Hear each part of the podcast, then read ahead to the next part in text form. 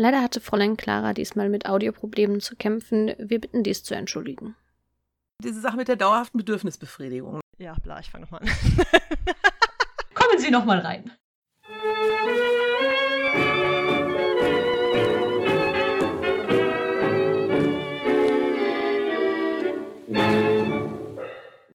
Herzlich willkommen beim Tentakeldebakel. Gespräche über Steampunk, Zeitreisen und andere Abstrusitäten. Mit Fräulein Clara Und Fräulein Rosalinde. sind bei dir auch so viele Pakete angekommen in letzter Zeit? Ja, hält sich in Grenzen, aber immer wieder. Also jede Woche mindestens zwei Stück. Ich muss ja gestehen, ähm, ganz so viel ist es bei mir im Moment nicht, aber ich habe viel verschickt. Ich habe meine Kalender verschickt. Und naja, man macht sich ja dann schon Gedanken darüber, ne? CO2, Fußabdruck und wo kauft man Sachen ein. Und das Ganze macht natürlich auch vor dem Hobby nicht halt. Und genau Nee. deswegen haben wir uns heute mal überlegt, wollen wir mal über Nachhaltigkeit im Steampunk sprechen. Und wir sind nicht alleine. Wir haben uns mal wieder einen Gast dazu geholt. Mit dabei ist heute die K und die ist dabei, weil sie unter anderem einen Webshop für ja, Nachhaltiges im Kinderzimmer betreibt. Hallo K. Hallihallo. Was hast du denn mit Steampunk am Hut? ja, ähm, vom Steampunk kenne ich dich tatsächlich, liebe Clara. Ähm, Überraschung. ja, genau. Also wir, wir sind seit langem ja gemeinsam äh, für, für Coppelius unterwegs, als Orga-Tanten im Fanclub und äh, johlende Fans in der ersten Reihe. Und äh, der Steampunk... Gröhlend. Gröhlend Ja, ja, würde es ja. eher treffen. Ju jubelnd, jubelnd. Wir sind laut. Genau, laute Fans der ersten Reihe. Ähm, und äh, Steampunk hat sich da so ein bisschen natürlicherweise ergeben als das äh, Grundoutfit des Coppelius-Fans. Und ähm, als Tante, die immer alles selber macht und bastelt und tut, hat sich da natürlich mir eine ganz fantastische neue Welt eröffnet.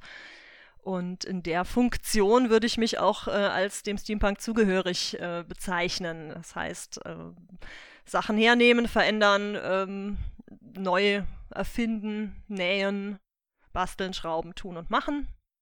Ähm, ja, Das war sehr schön zusammengefasst, finde ich. Das ist. Ja, das ist es eigentlich, ne? Ich glaube, das trifft unser, unser aller Steampunk äh, Mhm. ganz, ganz gut. Machen, schrauben, tun und basteln. Genau. Ja, ja, ja, schon. genau. Damit sind wir auch schon durch. Ähm, auf Wiedersehen bis Tschüss. nächste Woche. Nein. Ähm, es ist ja auch so, dass immer wenn ich von, von Steampunk erzähle, also wenn ich Vorträge mache, dann auch immer erzähle, dass Steampunk ja auch Konsumkritik ist. Ich weiß nicht, wie seht ihr das? Hat, hat das was miteinander zu tun? Ist es abwegig? Oder muss ich das erklären, was ich damit meine? Nein, wir, wir haben da ja auch schon diverse Male drüber gesprochen. Ähm, und ich, selbst wenn man nicht das Gefühl hat, dass es aktiv der Grund ist, um Steampunk zu machen. Ich will Kon den Konsum kritisieren, also mache ich jetzt Steampunk. Aber es lässt sich überhaupt nicht vermeiden. Es ist ein, ein wie sagt man, intrinsisches Element ähm, dieser, dieses Konzeptes, weil, ähm, weil es eben bedeutet, dass man Dinge raus, wieder rausholt, die vorher eine andere Funktion hatten und die umgestaltet und weiterverwertet. Upcycling ist definitiv ein Thema im Steampunk und ich glaube, kaum jemand ist so begeistert von einem Haufen Sperrmüll wie ein Steampunker, der sich da erstmal durchwühlt und begeistert. Oh, eine alte Uhr, oh, ein altes äh, Tischchen, ah, da ist Gold dran, geil. Ähm, und dann wird sich das unter Nagel gerissen und in der einen oder anderen Form äh, ver weiterverwendet, neu erfunden. Das ist tatsächlich, finde ich, auch eine der faszinierendsten Dinge am Steampunk. Und ich glaube, wir sind alle auch schon ein bisschen länger dabei. Da gab es einfach auch zu Beginn noch nicht so viel fertig zu kaufen. Das heißt, notgedrungen hat man dann angefangen, selber sich irgendwas äh, herzunehmen und zu basteln. Und ähm, es ist ja auch der schöne Part daran. Man hat dann etwas Einzigartiges, was eben nicht äh, 20 andere auch noch auf dem Kopf haben, sondern die Freude des, des Findens und Schatzsuche. Ja, und auch dieser, der, der, der Fantasieteil, der dabei ist. Das heißt, ich äh, schaue mir etwas an und habe halt sofort eine Idee, was das sein könnte. Ich hatte noch dieses Beispiel, das hatte ich letztens schon erwähnt, Clara, das Innere meines Adventskalenders, der jetzt leer ist. Weihnachten ist vorbei. Und ich hatte diesen ganz großen von Lind und äh, der hat halt so eine Plastik-Insert, wo die ganzen Pralinchen drin sind. Und Ich nehme den immer auseinander, eine Papier in die eine Tonne, Plastik in die andere Tonne und ich hatte dieses Ding in der Hand und das sind Schalter. Also diese Plastik-Inserts sind von der Form her Geräteschalter. Alte Bakelit-Schalter. Das heißt, ich werde die jetzt mit in die Werkstatt nehmen, ich werde die irgendwann mal mit, was weiß ich, Pappmaché ausfüllen oder so und dann habe ich wieder irgendwelche Schalter, die ich wieder irgendwo drauf montieren kann. Und äh, andere Leute sehen das nicht, weil ich habe halt dieses Bild im Kopf von dem, was ich machen möchte und alles, was ich angucke, alles, was ich in die Hand nehme, wird immer unter diesem Konzept betrachtet. Das ist für mich ein ganz wichtiger Aspekt meines persönlichen Steampunks. Ja, auch die Kreativität, die da eben drin steckt, überhaupt, also ich glaube, dass es für viele ein, ein, ein Problem ist, von eben dieser Plastikform, wo halt mal Pralinen drin waren, überhaupt weiterzudenken, dass das auch was anderes sein könnte. Und das ist schon, schon was, wo ich denke, das ist, ist so ein kreatives Potenzial, was, was Steampunks, aber auch Maker überhaupt, also Menschen, die basteln, die selber machen, ja, irgendwie sich so zu eigen machen, um halt, ja, weiter zu gucken, was es denn ist. Was ich aber auch noch vielleicht warum ich finde, dass es gerade wichtig ist, dass wir mal drüber reden, was Nachhaltigkeit im Steampunk zu suchen hat, ist eben auch, ja, am Anfang gab es halt noch nicht so viel Steampunk, aber das hat sich ja geändert. Steampunk ist den Weg von im Prinzip allen Subkulturen gegangen, dass es immer mehr zu kaufen gibt.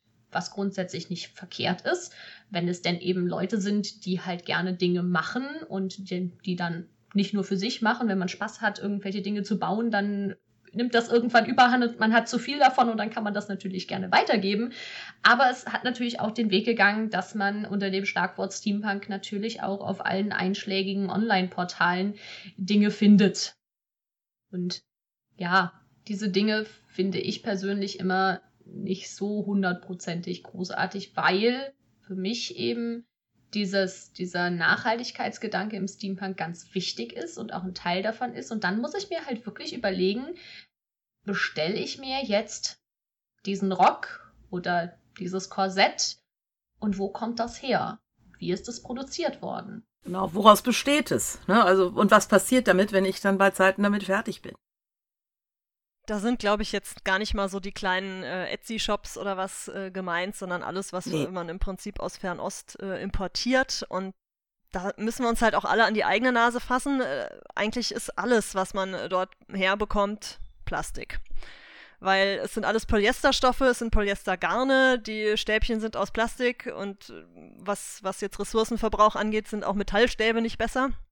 Und ich glaube, da geht es hauptsächlich darum, dass man ein bisschen äh, sich selber in seiner Begeisterung vielleicht auch äh, kurz mal wieder runterholt und denkt, na dann bestelle ich halt jetzt nicht jedes Mal in China mir den Bergkram, sondern vielleicht nur jedes zweite Mal oder jedes dritte Mal. Also ist es ja in allen nachhaltigen Belangen. Keiner muss 100% sofort alles richtig machen, was ja auch einfach ein, ein unerreichbares Ziel ist. Aber so wie ich sagen kann, ich verzichte halt ab und zu mal auf Fleisch oder gehe ab und zu mal zu Fuß statt mit dem Auto, kann ich ja auch da äh, sagen, okay, ich muss nicht bei AliExpress jedes äh, Plastikding äh, bestellen, was mir da unterkommt und was ich halt erstmal toll finde, weil ich sehe und online und, wow, und dann ist man begeistert und es kostet nur 2,50 Mark. Ja. Ja, es ist, ich meine, man darf jetzt aber natürlich auch nicht den Fehler machen und sagen, ja, jo, alles, was aus China kommt, ist Schrott. Das ist nicht so.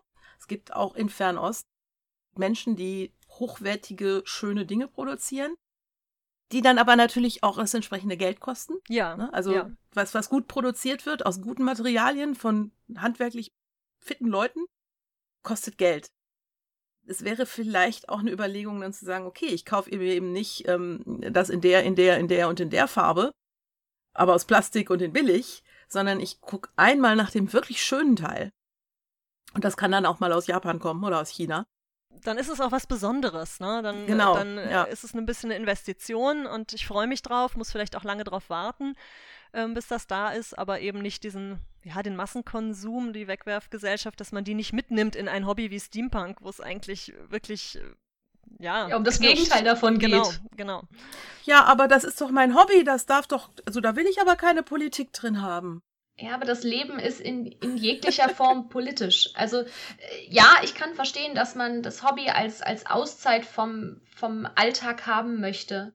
Aber trotzdem ist das Hobby ja keine rechtsfreie Zone. Also ich kann jetzt nicht plötzlich, nur weil ich jetzt Steampunk als Hobby habe, anfangen, irgendwelchen Bullshit von mir zu geben. Ich meine, wir hatten das Beispiel mit, mit, den, mit den Reichsbürgern, die sich natürlich aus ihrer, ihrer Zeit, aus der sie sich irgendwie herausdenken, schon nah am Steampunk dran sind, aber die wollen wir nicht. Also das ist halt auch was und dann muss man eben ein politisches Statement machen, auch im Hobby, um zu sagen, nee, euch Vollpfosten will ich hier nicht haben. Und genauso ist natürlich auch die Überlegung, ob man eben den Massenkonsum, die Wegwerfgesellschaft und auch natürlich das Anhäufen von Dingen in seinem Hobby unterstützen will. Ich meine, ja klar, uns ist, glaube ich, allen bewusst, dass Steampunk und Minimalismus sich einfach nicht verträgt. Nein. Es, es geht halt einfach nicht. Vor allen Dingen dann nicht, wenn, wie K, wie du sagst, wenn man beim Sperrmüll vorbeigeht und dann äh, mhm. sofort sich die Rädchen anfangen zu drehen. Oh, das kann ich noch dafür gebrauchen und das kann ich hierfür gebrauchen. Und dann nimmt man das auch erstmal mit, auch wenn man es sofort, nicht sofort irgendwie machen kann. Aber da muss man ja auch mal dran denken, es muss ja nicht mal der Sperrmüll sein, es kann ja auch der Flohmarkt sein oder meinetwegen auch eBay Kleinanzeigen oder weiß ich nicht, Vinted, also der Ex-Kleiderkreisel ist ja jetzt zu Vinted geworden. Also, dass, dass man Dinge halt auch mitnimmt, sammelt, um dann später zu schauen, wie sie zusammenpassen, weil einer der in Anführungszeichen Nachteile an einem ja, nachhaltigen Umgang mit dem Hobby ist natürlich, dass man erstmal sammeln muss, um einen bestimmten ja, Vorrat an Teilen zu haben, die man verbauen kann, wenn man eben nicht jedes Mal sich bestellen möchte, was man jetzt gerade braucht, sondern man guckt halt, was habe ich und was kann ich daraus machen. Das Problem sind ja nicht die Sachen, die wir aus irgendwelchen bereits existierenden Fundus rausholen. Also äh, Sachen, die schon produziert wurden, die bereits Ressourcen verbraucht haben, die kann ich ja horten, so viel ich will. Da ist das einzige Problem, dass ich irgendwann eine größere Wohnung brauche. und dann die ich wieder heizen muss, okay? Dann kaufst du dir halt einen äh, unbeheizten Container und steckst deine kubikmeterweise Zahnräder da rein. Ich glaube, das ist nicht das Problem. Es geht immer äh, erstmal um, die, um die, die, das Bewusstsein über unseren Konsum. Was verbrauche ich an Ressourcen, wenn ich etwas neu hergestelltes, egal ob das aus Plastik oder äh, Metall oder sonst was gemacht wird, es braucht Material, es braucht Energie, es braucht Aufwand, es muss transportiert werden. Das sind ja alles Elemente, die sich in unserem Konsum aufstapeln. Und zwar egal, ob mir das jetzt bewusst ist oder nicht da ändert mein Wissen nichts an den Fakten. Und deswegen denke ich auch, kann ich natürlich das Hobby Steampunk als ähm, kleine Blase, als Welt betrachten, in der ich mal endlich äh, mich nicht mit den Problemen dieser Welt äh, auseinandersetzen muss. Aber nichtsdestotrotz konsumiere ich, wenn ich das Zeug kaufe. Und ähm, wenn ich dann sage, na, ich kaufe mir jetzt halt nicht das neue Ding, sondern ich gucke mal bei Kleiderkreisel, eBay Kleinanzeigen äh, auf dem Flohmarkt und nehme mir da was mit, dann habe ich meinen ökologischen Fußabdruck deutlich kleiner gestaltet, als wenn ich mir das entsprechende Teil irgendwo neu hole. Und es gibt so viele tolle Dinge, die man äh, steampunken kann. Viele Leute fragen ja auch am Anfang gerade, oh, wo kriegt ihr eure Klamotten her? Ich finde immer nichts. In ganz normalen Kleiderläden, Clara, du sagst es ja auch seit Jahren, gibt es so viel Zeug, was sich äh, äh steampunken lässt, wenn man einfach mal kurz ein bisschen den ähm, selber machen Filter aufsetzt, die Brille sozusagen und merkt, wow, alles, was irgendwie braun ist, was Rüschen hat, was irgendwie äh, sich raffen lässt, wo ich ein paar Knöpfe dran nähen kann und da brauche ich auch keine tollen Nähfähigkeiten, um irgendwas äh, mir herzurichten. Nee, aber ich brauche ich brauch natürlich den Willen, ja. ähm, dieses, diesen Kreativschalter anzuschalten. Und da haben wir halt wirklich mehr, also wir drei sind alles kreative Menschen. Ich glaube, wir haben gar nicht mehr so das Gefühl dafür, wie das ist, wenn man das nicht ist. Und davon gibt es viele Menschen. Es gibt sehr, sehr viele Leute, die glauben, sie wären nicht kreativ. Ich denke, dass 98 Prozent von denen absolut Unrecht haben, aber sie wissen es nicht. Und in, aus so einem Mindset dann hinzugehen und zu sagen, hey, ich nehme hier dieses Rüschenröckchen und dieses Jäckchen und dann habe ich hier noch den Gürtel und dann noch die Tasche das baue ich jetzt alles zusammen und habe die schwuppdiwupp mein Outfit. Das ist nicht jedermann so gegeben. Das finde ich, sollte man immer im, im Hinterkopf haben, dass dieses einem Bedürfnis eben auch hinzugehen und sich irgendwo Anleitung zu holen. Ja, wie mache ich das denn überhaupt? Und wie geht denn das? Und das, das ist nicht unnormal. Das machen Menschen einfach. Ich möchte da noch mal kurz Werbung machen für unsere äh, Folge, wo wir drin erklären, wo man Klamotten herbekommt. Ja. Also gerade speziell was Outfits angeht, haben wir mehrere Folgen auch immer wieder drüber gesprochen und eine speziell dazu gemacht, wo man Steampunk-Klamotten herbekommt und wie man zu einem Steampunk-Outfit kommen kann. Und das ist ja nicht nur bei den Klamotten der Fall. Ich würde ganz gerne an der Stelle nochmal vielleicht einen kleinen Schritt zurück machen und vielleicht einmal, wir reden jetzt die ganze Zeit immer von Nachhaltigkeit, das vielleicht mal einmal definieren. Was ist denn das eigentlich? Weil das ist so ein Buzzword, das hört man immer wieder. Aber was ist damit überhaupt gemeint? Wir haben uns natürlich total gut vorbereitet. Fräulein Rosalinde, schieß doch mal los. Ja, also äh, der Duden sagt, Nachhaltigkeit ist das Prinzip, nach dem nicht mehr verbraucht werden darf, als jeweils nachwachsen, sich regenerieren, künftig wieder bereitgestellt werden kann. Also ich benutze was, aber am anderen Ende kommt es wieder rein. Und im Endeffekt geht dem Planeten nichts verloren an Energie, an Ressourcen. Wikipedia macht es ein bisschen ausführlicher. Da steht nämlich, Nachhaltigkeit ist ein Handlungsprinzip zur Ressourcennutzung, bei dem eine dauerhafte Bedürfnisbefriedigung durch die Bewahrung der natürlichen Regenerationsfähigkeit der beteiligten Systeme gewährleistet werden soll. Das klingt sehr hochtrabend, meint aber im Prinzip genau das gleiche wie der Duden. Ja gut, wobei ich finde schon, der, der Unterschied ist ein bisschen diese Sache mit der dauerhaften Bedürfnisbefriedigung. Ne? Also ähm, der Duden sagt es ganz klar, ich nehme da was raus und tu da wieder was rein. Und die Wikipedia-Erklärung, die, die sagt eben, nachhaltig handeln heißt eben auch, dass wir in die Zukunft gucken und sagen, wie ist es denn morgen? Habe ich denn morgen noch was zum Rausnehmen? Das habe ich nur, wenn ich jetzt auch was reintue. Ich glaube, das ist ein, schon noch eine Erweiterung der ganzen Geschichte. Kavi, wie definierst du denn bei dir im Webshop die Nachhaltigkeit? Also was sind Dinge, wo du drauf achtest? Puh, ja, also äh, ich habe ja viele Möbel und eben auch äh, Gegenstände des alltäglichen Gebrauchs und ähm, es ist ein hehres Ziel zu sagen, ich gleiche das vollständig aus.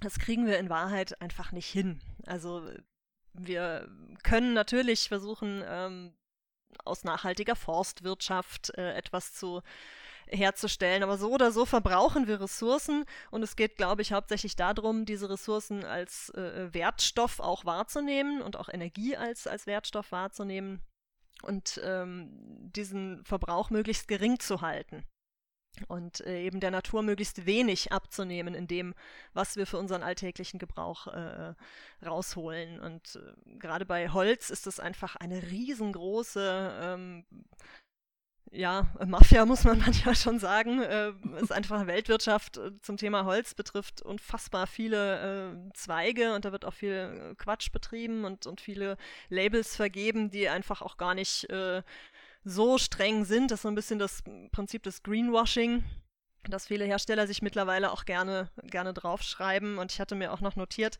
dass, äh, was auch das Thema Klamotten zum Beispiel betrifft oder Stoffe, äh, Textilien haben ja gerne mal äh, das äh, Ökotex-Label. Und äh, viele bewerben das als ökologisches Label, was aber letztendlich einfach gar kein ökologisches Label ist, sondern Ökotex 100 heißt dieser Standard, bedeutet nur, dass die Textilien schadstofffrei sind. Was wir ja gerne hätten, wenn wir uns Klamotten anziehen. Aber selbst die Klamotten von Primark sind Ökotex 100 Standard und äh, weit davon entfernt, nachhaltig produziert zu sein. Und ich glaube, es geht auch da wieder darum, Bewusstsein schaffen. Es muss uns allen einfach mehr ein, ein präsentes Thema sein, dass wir mündige Verbraucher werden und uns klar darüber sind, was, äh, was wir kaufen, was wir verbrauchen und Nachhaltigkeit ist ein Begriff, der ist halt leider nicht geschützt. Den kann halt jeder verwenden und ist auch ein Trendbegriff, den will jeder auf alles draufschreiben zurzeit. Ja, jetzt fehlt mir das Fazit. also, es gibt da eigentlich auch keins, weil, weil das ist, genau wie du gesagt hast, es ist eben was, was im Moment, äh, also so ein bisschen die letzten zwei Jahre durch die Gegend wehte wie Achtsamkeit davor. Ne? Also das sind einfach Dinge, die ja wollen alle jetzt irgendwie mit dabei haben, weil es super klingt. Ist ja aber auch gut prinzipiell. Also äh, bevor man Klar. sich eines Problems ja. bewusst ist, kann ich ja auch keine Lösung angehen. Richtig. Es darf eben halt nur nicht zum reinen Label verkommen, ne? so wie du gerade sagtest Absolut. mit dem Greenwashing. Wenn das passiert, ist es natürlich kontraproduktiv, weil Leute dann denken, ja, das ist ein bisschen wie, ich, ich habe das damals selbst an mir erlebt, ne, mit der, mit der fettarmen Margarine und so. Da, da steht doch drauf, das ist ja gar nicht so schlimm, ja, dann kann ich ja mehr davon benutzen. Und das ist genau ein bisschen das Problem. Also, dass man dass man da nicht die Entschuldigungen sucht. Man, man wiegt sich dann selbst so in Sicherheit. Genau. Wenn man, natürlich ist auch, also alles, was, was man kauft und wo man sich bewusst oder für oder gegen etwas entscheidet, das macht man ja aus Gründen. Und ganz häufig sind natürlich die Gründe das eigene Wohlbefinden. Und wenn ich mich damit besser fühle, was zu kaufen, was halt besser für den Planeten ist, ist das ja, selbst wenn das das einzige Motiv ist, wenn das mit dem, dass es für den Planeten besser ist, gar nicht so mein Hauptmotiv ist, sondern erstmal nur, dass mein Gewissen befriedigt ist, ist es ja trotzdem voll in Ordnung, wenn am Ende da gute Konsequenzen bei rauskommen. Also ich finde, wir sollten jetzt nicht nur nicht so sagen, ja, ne, und man muss auf alles achten. Nee, muss man nicht. Also ein bisschen besser ist immer noch besser als gar nicht besser.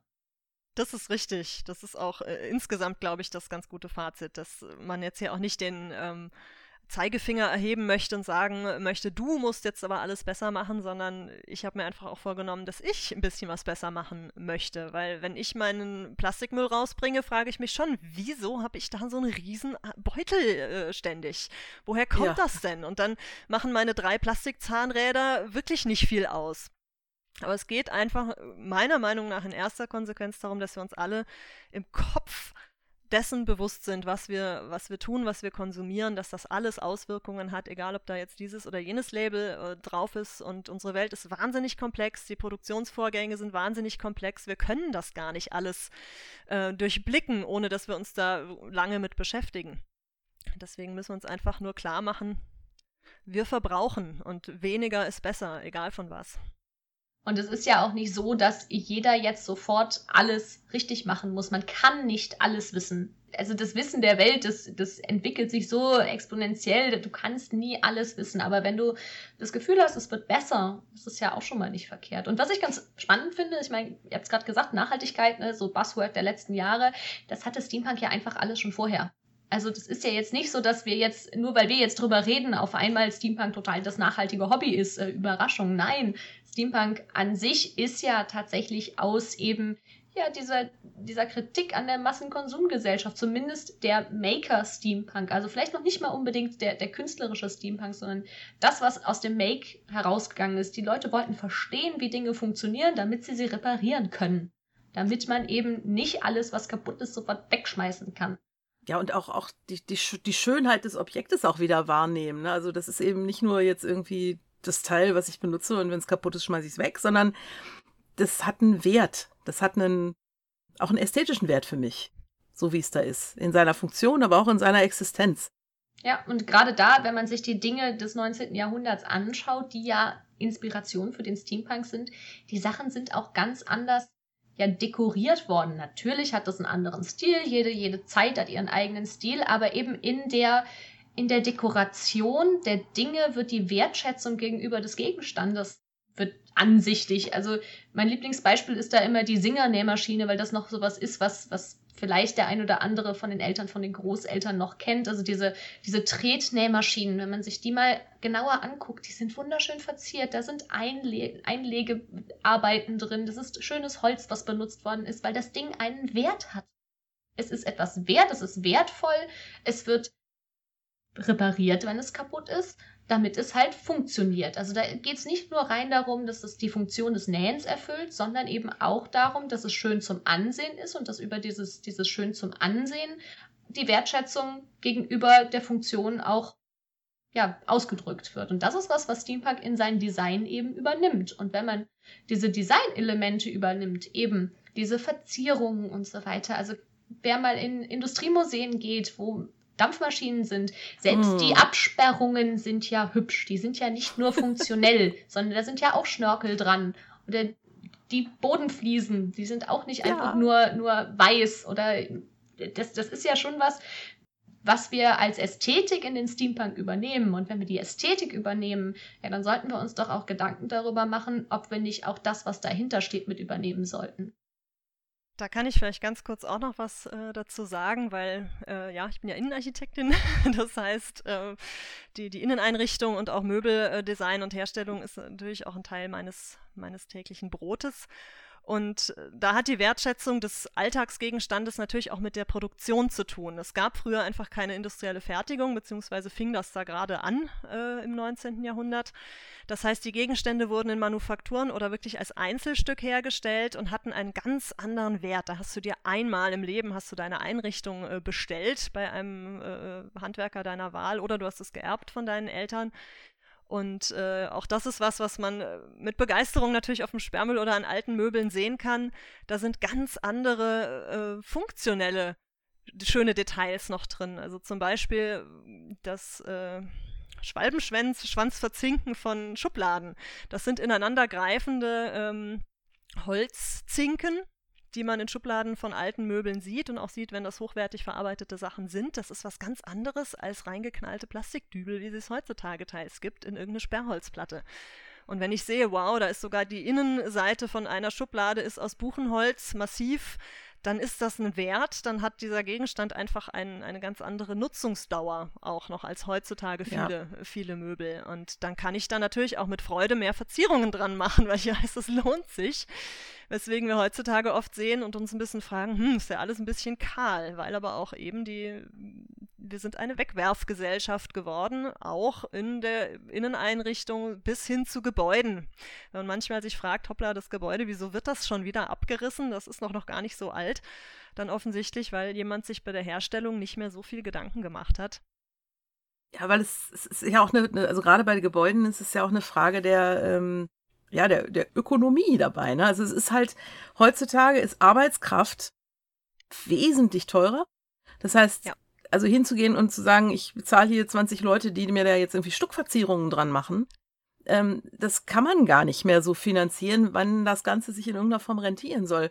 Daraus ist ja diese äh, Schuhkarton-Architektur entstanden, die wir heutzutage haben. Selbst die modernsten, hochgelobten Gebäude sind alle irgendwie immer sehr minimalistisch und einfach und gerade. Das liegt ein bisschen am Bauhaus auch. Also es gab äh, ja. eben zum Ende des 19. Jahrhunderts, nachdem der ganze Biedermeier und äh, Rokoko sich jahrhundertelang in Schnörkeln ergangen sind, hat ein, äh, ein Architekt hat das berühmte Sprichwort Ornament ist Verbrechen von sich gegeben. Das ist die Antithese zum Steampunk. Exakt, ja. ja der Grunde, Adolf ja. Loos, der hatte einfach die Nase voll, weil überall Schnörkel dran gehangen haben. Da sind wir natürlich so ein bisschen der Gegenentwurf. Aber es ist wie immer, jeder Trend sorgt auch für einen Gegentrend. Und ich glaube, gerade äh, unsere moderne, unsichere Zeit sorgt dafür, dass wir uns halt in, in ein bisschen altertümliche Sachen auch, ja, uns da wohlfühlen wollen. Das ist so ein bisschen, finde ich, genau die Erklärung, wie denn diese ganze Shabby-Chic-Geschichte zustande gekommen ja, ist. Ne? Ja. Also und selber machen Trend und so weiter. Dieses ganze hm, pusselig zu Hause. Ich, ich sitze in meinem Schuhkarton, aber ich mache mir da, ich tue so, als würde ich schon 100 Jahre hier wohnen. Immer wenn die Zeiten unsicher werden, stecken die Leute wieder mehr Geld in ihr Zuhause, um einfach einen ja. sicheren Hafen zu haben. Das ist tatsächlich ein, ein Dann müssten doch im Moment eigentlich die Inneneinrichtung an sich müsste doch die Boombranche überhaupt sein, oder?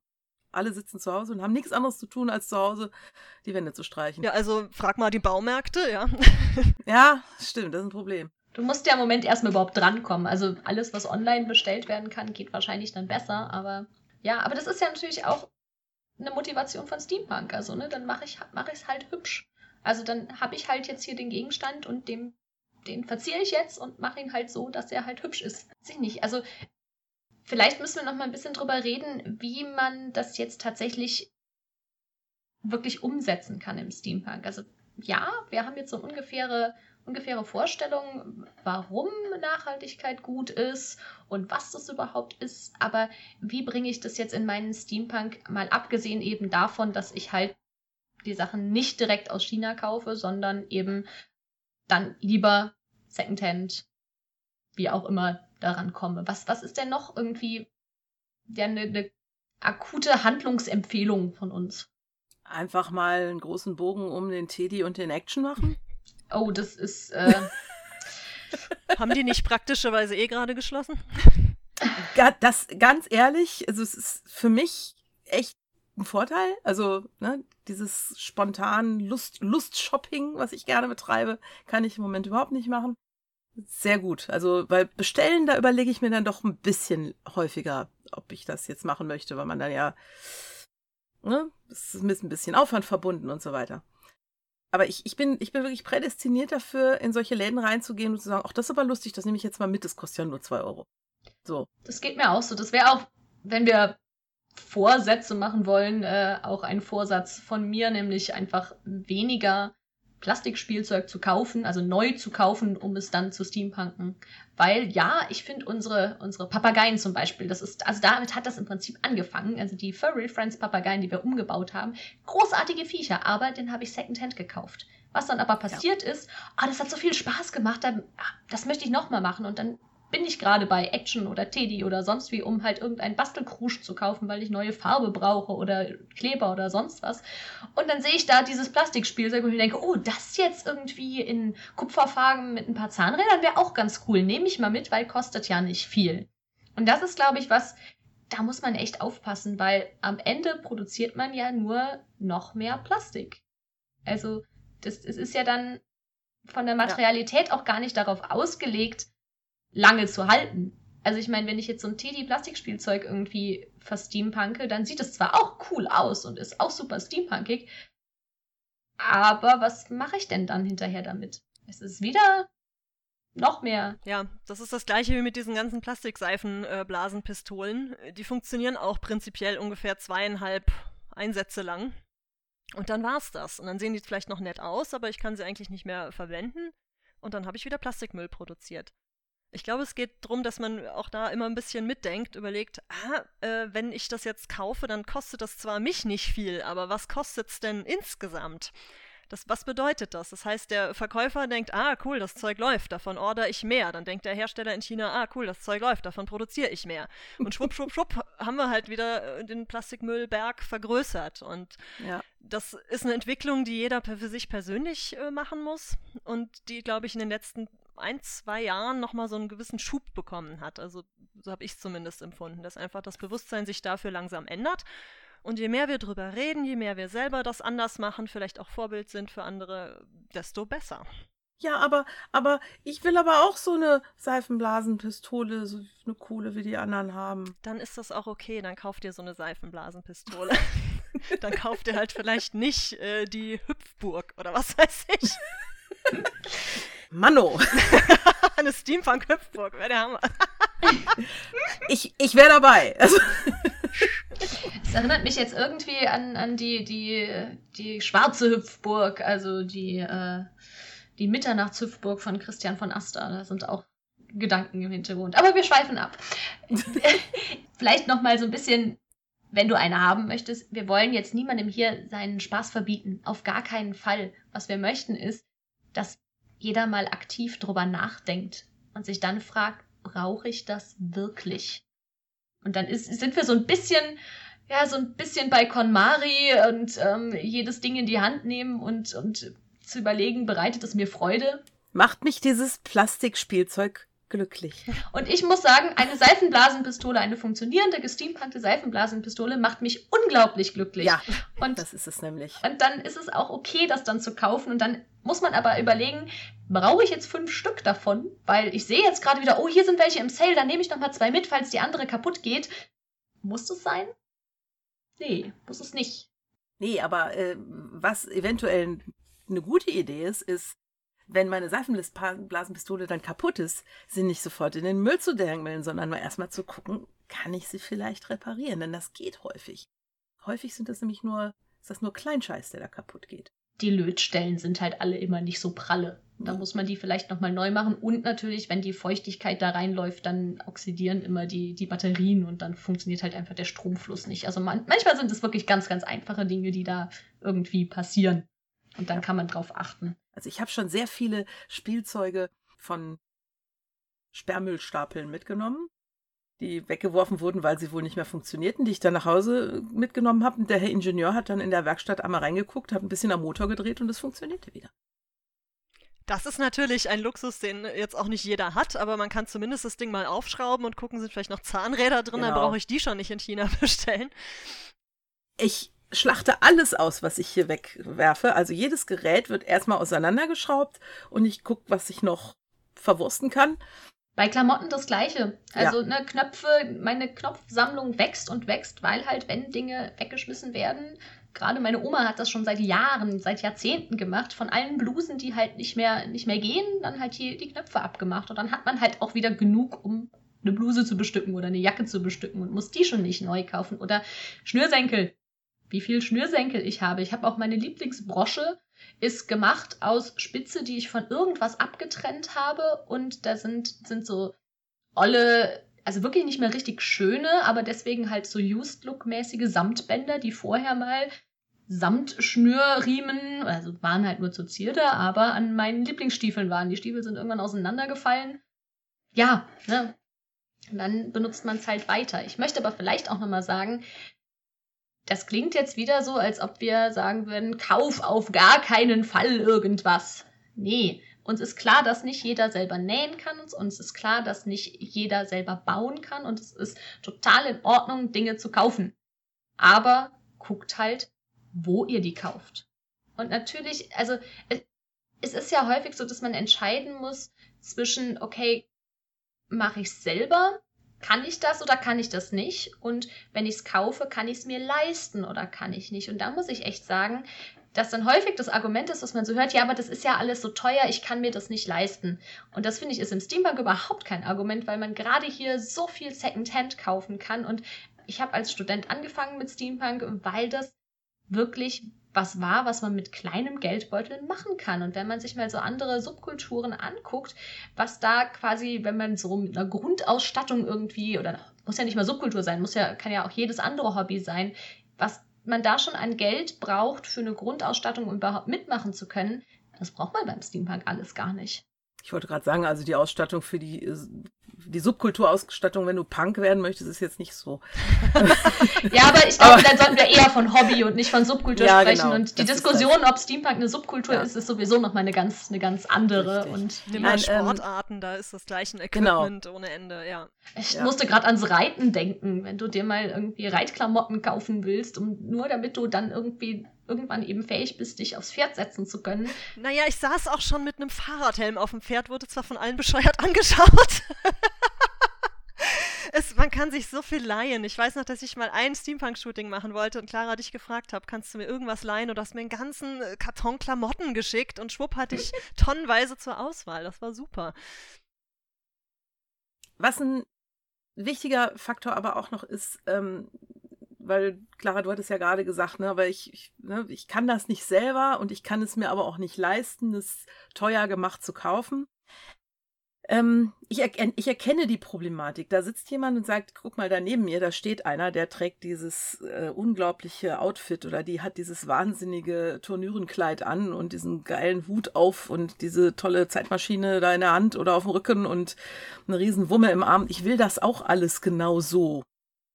Und bei dem genau so, da ist, glaube ich, der, der Punkt, bei dem man, an dem man auch arbeiten kann. Eventuell, wenn ich nicht dazu bereit bin oder nicht dazu in der Lage bin, Unsummen an Geld für handgemachtes fertig auszugeben, es nicht selber machen kann, aber eben auch nachhaltig handeln möchte, trotz allem, muss ich eventuell meine eigene Ästhetik vielleicht mal überdenken und mal überlegen, muss das denn genau so aussehen? Muss ich denn genau das haben, was der da auch hat? Kann ich nicht auch meine Fantasie, meine Vorstellung, meine Idee anders umsetzen? Muss es jetzt unbedingt das his historisch aussehende Turnürenkleid sein? Oder kann ich eben auch, wie ne, du vorhin schon gesagt hattest, gar äh, einfach mir den Rüschenrock ähm, im Laden kaufen und ihn mit Stecknadeln hochstecken? Und, und gucken, ob nicht ich den Effekt damit auch erzielen kann, den ich haben möchte. Reicht das nicht schon? Ist das nicht schon das, was ich möchte? Und mich von da dann langsam vorwärts arbeiten.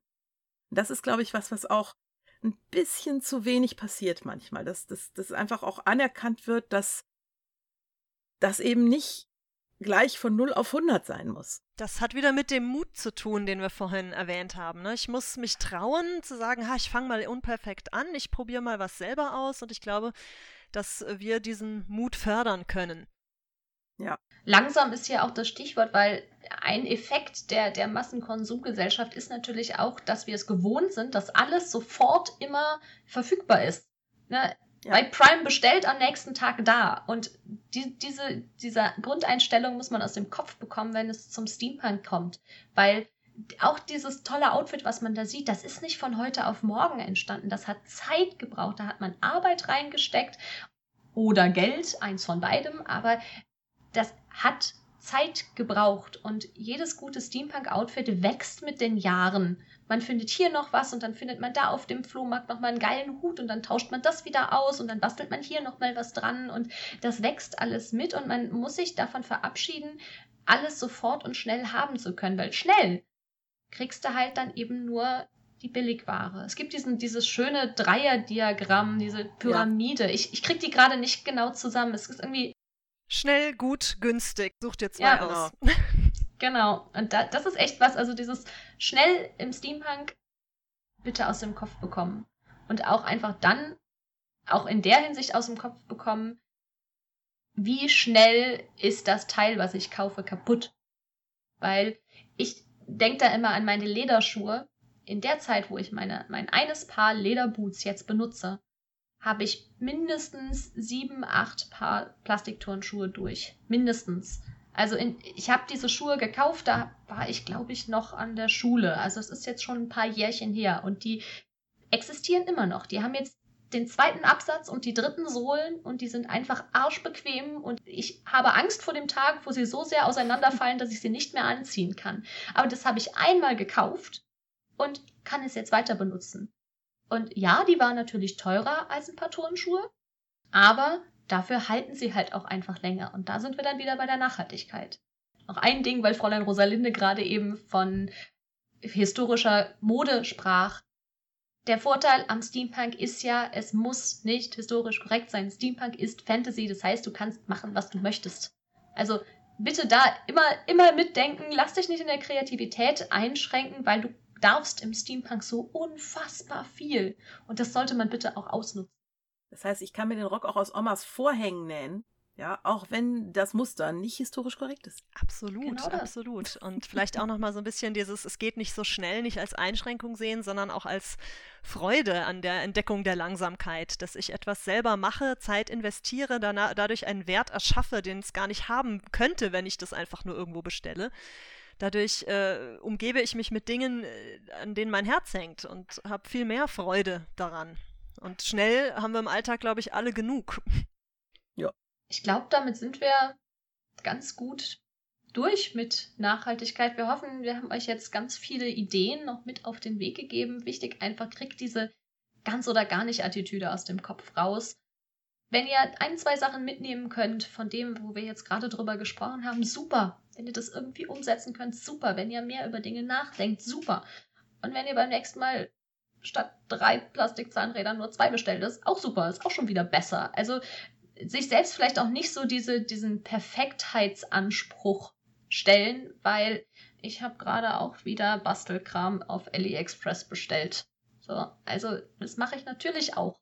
Und, aber ich denke halt auch darüber nach, brauche ich jetzt alles davon? Und dann wandert erstmal alles in den, in den Einkaufswagen und dann gehe ich nochmal durch und gucke, okay, das, also da habe ich jetzt wirklich noch zwei andere, dann, dann schmeiße ich es wieder raus. Aber das heißt ja nicht, dass ich es nicht gar nicht kaufe, sondern dann weniger kaufe und dann damit genauso zufrieden sein kann. Und dann freue ich mich tatsächlich auch, wenn ich es schaffe, das nicht zu kaufen. Und das muss man, ist vielleicht so ein, so ein Tipp, wie man selber seinen Konsum bewusster oder besser einstellen kann, nämlich es als Belohnung zu sehen, wenn man es schafft, Dinge nicht zu kaufen. Darüber nachzudenken, brauche ich das wirklich?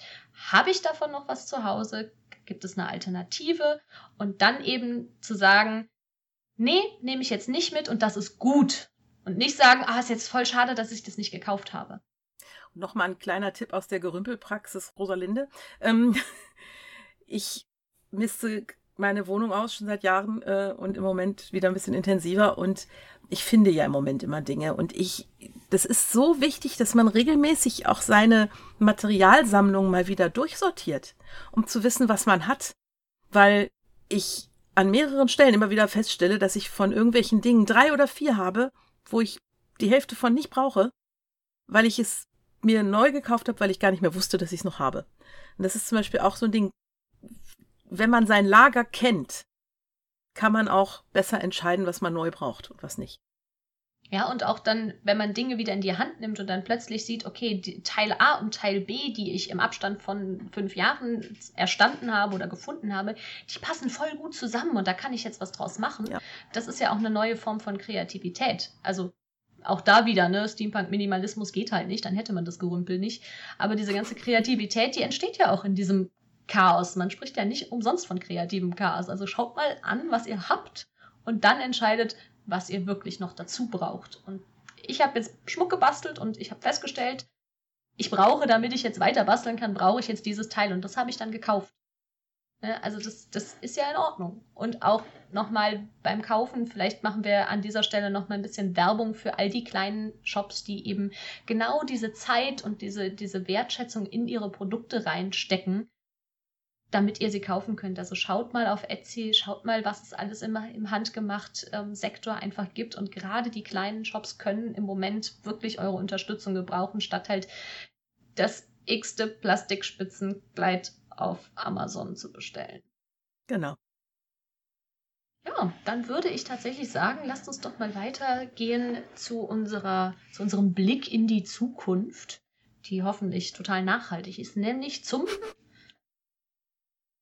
Tentakel-Orakel. Erstmal ein Termin für die direkte nahe Zukunft, wobei man nicht wirklich. Doch, was ist ein Termin? Es ist ein Tag, nämlich der Kid Inventors Day am 17. Januar.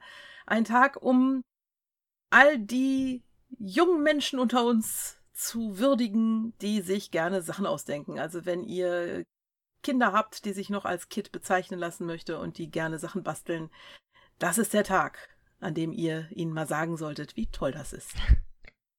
Und ein Tag, wo man auch sagen kann, wie toll etwas oder jemand ist, das ist auch so ein schöner Feiertag, nämlich der 24. Januar. Das ist nämlich der Compliment Day. Im Moment kann man natürlich nicht direkt unbedingt Menschen sagen, dass man sie toll findet, aber ihr könnt natürlich auf Facebook, auf Instagram, vielleicht an dem Tag am 24. Januar mal besonders viel positive Kommentare verteilen, Komplimente geben, weil das ermutigt auch Leute, die Dinge selber machen, weiterzumachen. Also es gibt nichts Besseres, als von jemand anderem zu hören, boah, das ist aber toll, was du da gemacht hast. Genau. Eine Sache, auf die ich jetzt schon mal hinweisen kann, wo ich aber noch nicht sagen kann, was da passiert, ist der 22. Januar. Da solltet ihr das Steampunk Musikkollektiv im Auge behalten, weil dort wird dann etwas veröffentlicht. Auch jetzt schon findet ihr Hinweise auf den Social Media Plattformen vom Steampunk Musikkollektiv, die da wären Twitter, Instagram und natürlich Facebook.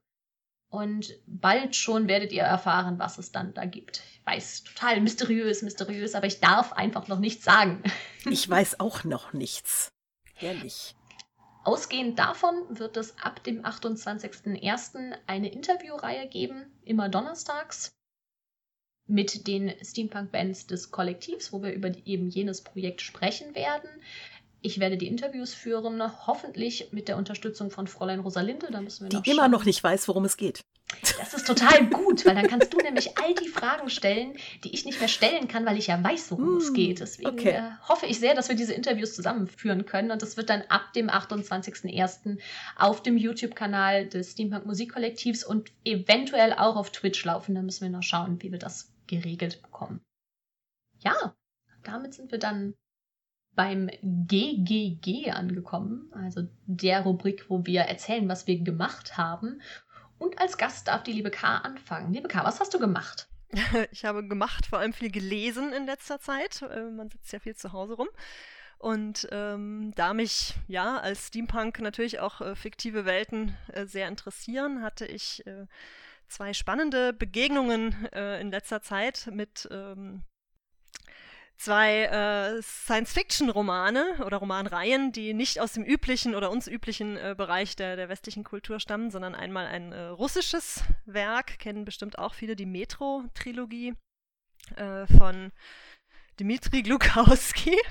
ähm, und die chinesische Reihe mit dem ersten Buch Die drei Sonnen von Liu Cixin ähm, was auch sehr bekannt, also beide sind sehr bekannt. Äh, ich hatte damit einfach noch keine äh, Begegnung bisher. Der, der äh, chinesische Autor hat dafür sogar den Hugo Award bekommen.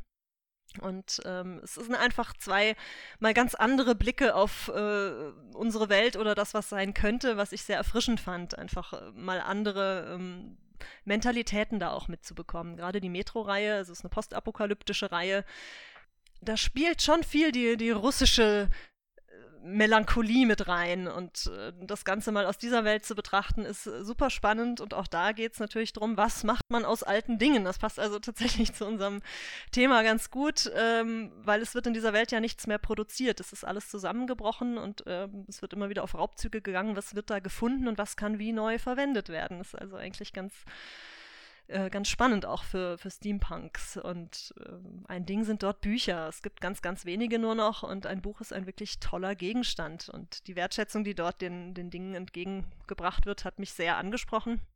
Und eben auch die, die Mentalität des Ganzen.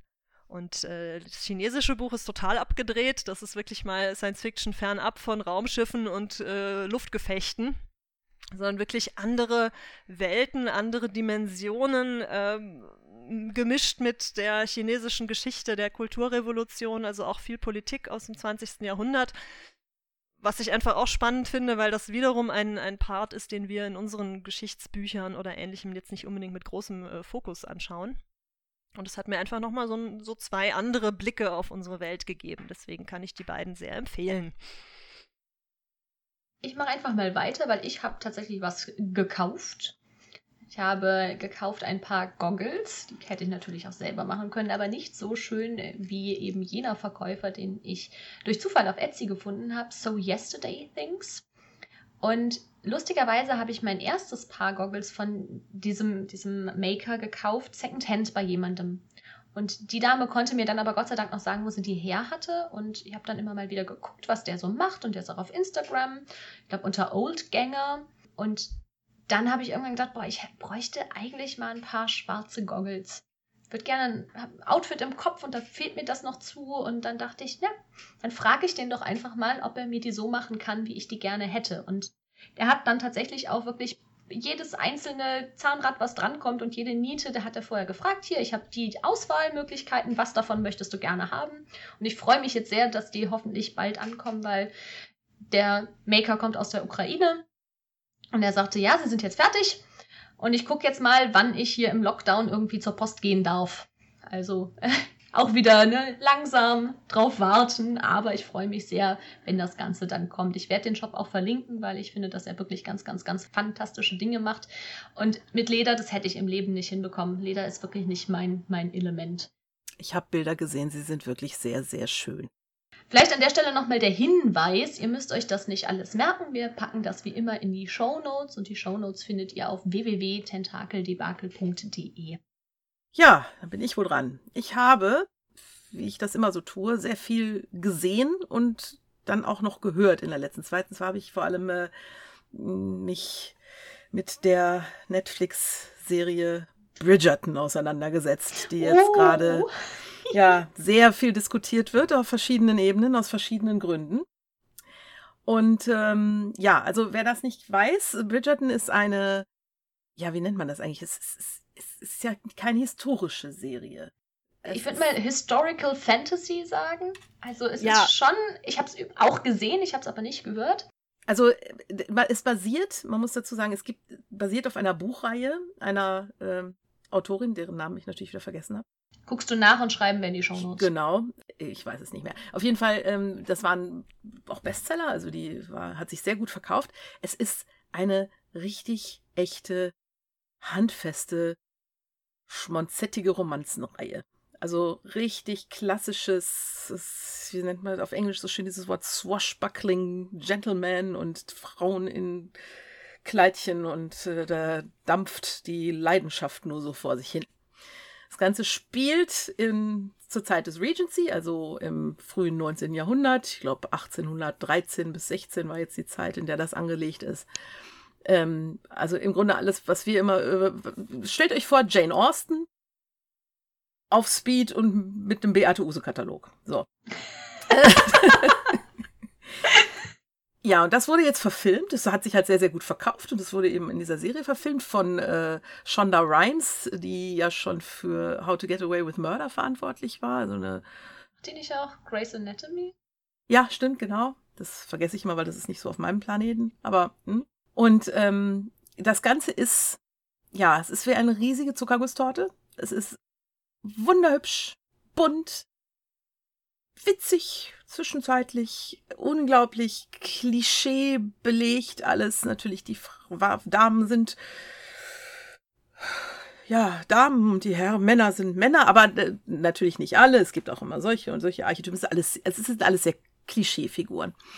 Das Ganze spielt, wie du schon sagtest, historische Fantasy in so einer Art Paralleluniversum, in der eben bestimmte Dinge anders sind, als sie in der Historie wirklich waren. Also zum Beispiel ähm, ist die ganze Serie mit einer gewissen Anzahl an Schauspielern mit dunklerer Hautfarbe durchsetzt, was man in Jane Austen-Filmen üblicherweise ja nicht so zu sehen kriegt. Das hat ähm, von beiden Seiten positive und negative Kritik bekommen. Positive Kritik deswegen, weil es eben einfach bedeutet, yay, endlich mal ne, bunt, endlich mal auch gute Rollen für Menschen mit dunkler Hautfarbe und so weiter. Die müssen nicht nur die Bediensteten spielen. Genau. Negative Kritik, weil die Auswahl der Figuren, die sie gespielt haben, dann wieder ein bisschen einseitig war. Also, ja, es, es gab diese sehr schöne ähm, Diskussionspanel Sendung von ähm, Costuming Drama, werden wir auch verlinken, äh, die darüber nochmal diskutiert hat mit äh, Frauen, die sich auskennen.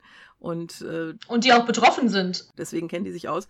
Äh, und da ist was dran an der Kritik. Also das kann man, von Frauen- und Männerbild will ich hier gar nicht anfangen. Das ist noch eine ganz andere Nummer, über die man sich da aufregen kann. Die Kostüme sind nicht historisch korrekt. Absolut nicht. Aber sie sind historisch lustig. Ähm. ich frage mich wirklich, wann Hollywood dazu übergehen wird, dass man bitte endlich Chemies unter einem Korsett trägt. Man trägt ein Korsett nicht auf der Haut. Man macht ja, das einfach man, nicht. Das aber dann kann man weh. doch nicht so schön zeigen, und das war in der Serie jetzt auch wieder so, kann man doch nicht so schön zeigen, was das für fiese Druckstellen und Wunden verursacht. Diese unglaublich viel zu engen Korsetts, die man im Regency wegen der schmalen Taille getragen hat. Egal. Wurscht. Also, man guckt es als Fantasy und es ist wirklich, es ist schmonzettig, es trieft ja. bis zum geht nicht mehr, aber es macht wirklich Spaß, das nebenher als leichte Kost zu gucken. Genau, es ist ganz wunderbare Unterhaltung, um sich dann nebenbei ähm, was Schönes zu basteln. Damit sind wir am Ende angekommen. Wie immer gilt, ihr findet uns auf Facebook und auf Instagram, Tentakel Debakel Podcast. Wenn ihr Anregungen habt, dann schreibt uns gerne dort oder an info.tentakeldebakel.de. Wenn ihr Gäste habt, die ihr gerne mal hier sehen würdet, wenn ihr selber gerne mal zu Gast sein möchtet, wenn ihr uns unterstützen möchtet, ihr könnt auch eine Folge sponsern, dann machen wir auch Werbung. Das haben wir bis jetzt noch nicht gemacht, aber das könnten wir durchaus mal, mal versuchen. Ja, ich wollte schon immer mal einen Jingle einsingen. wir überlegen uns dann was Lustiges. Also ihr könnt auf jeden Fall Kontakt zu uns aufnehmen. Wir bedanken uns natürlich, dass ihr uns nach wie vor hört. Und damit ähm, bleibt nur zu sagen, der Saugnapf ploppt zum Schluss. Plopp.